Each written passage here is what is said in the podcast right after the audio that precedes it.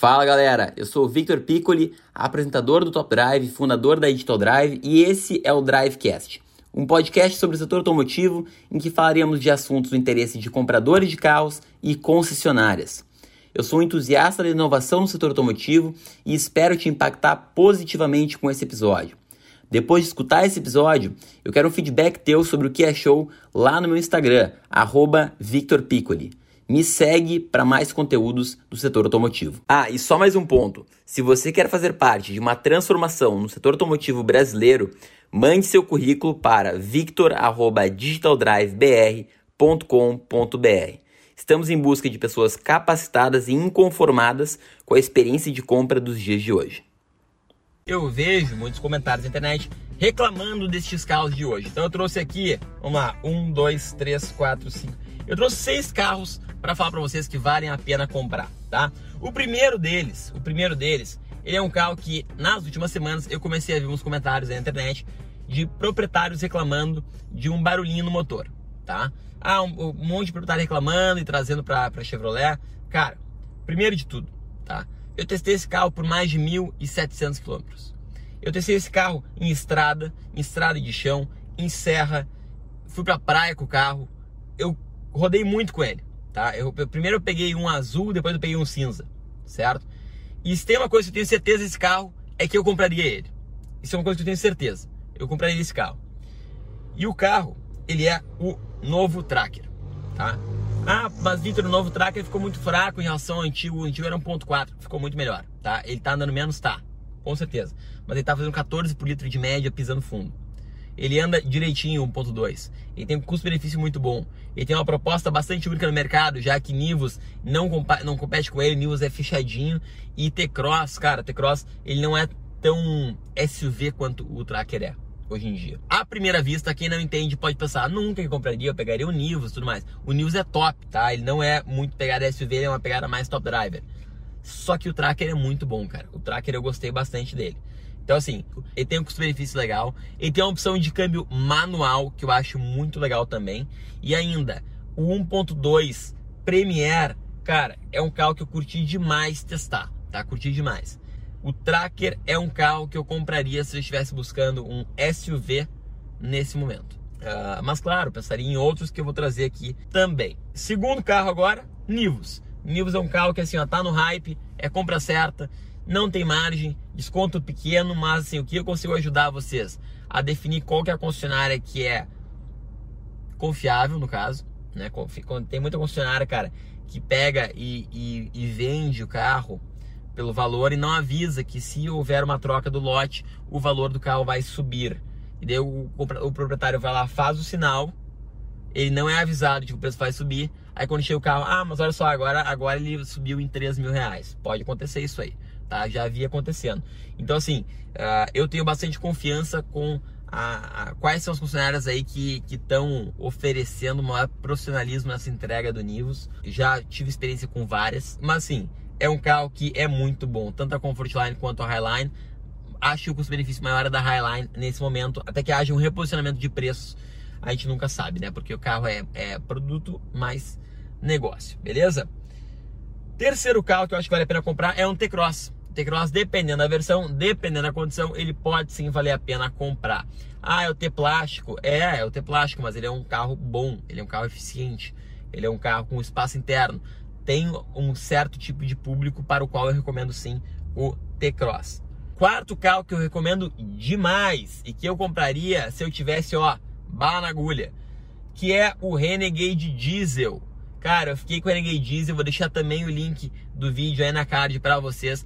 Rodei por 15 dias com ele, se não mais, eu acho. Cara, 15 dias, também os 1.700 quilômetros. De novo, cara, fui pra serra, fui pra estrada, fui pra praia, fui na, na highway, fui na, cara, fui tudo que é, que é tipo de local diferente com o carro. Não gasta nada, é top o carro, é SUV mesmo, acabamento é de primeira, tá? Então eu teria um Renegade diesel, mesmo que esse não seja meu perfil. Mas como eu gosto de rodar bastante, tipo assim, eu rodo pouco o meu carro, porque eu tô sempre um carro de imprensa. Mas quando eu rodo com ele, eu gosto de pé estrada.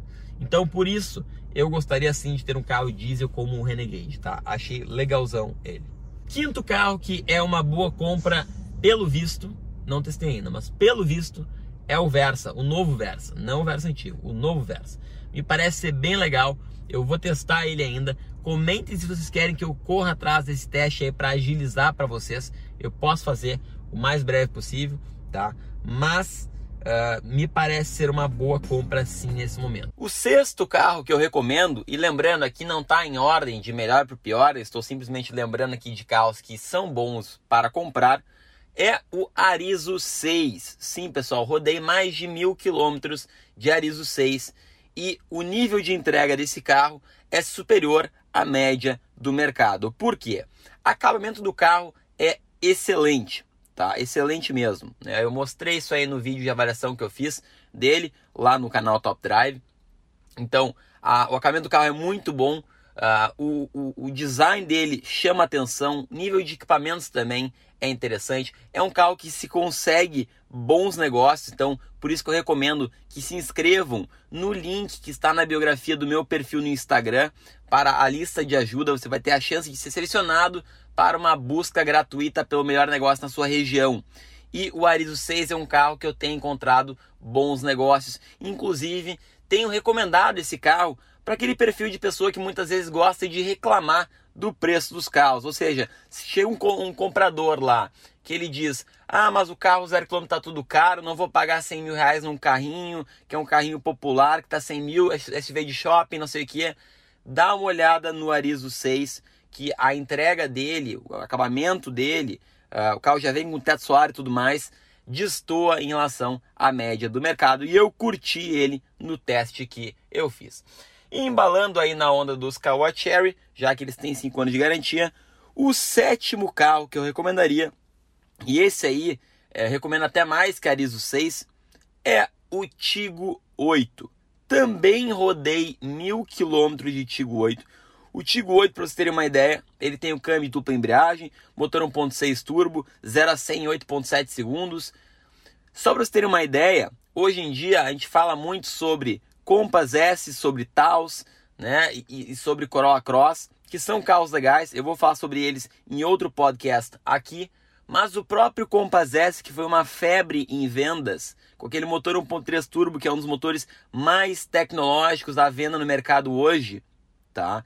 Ele faz um 0 a 100 acima de 9 segundos e ele faz menos de 12 por litro na estrada.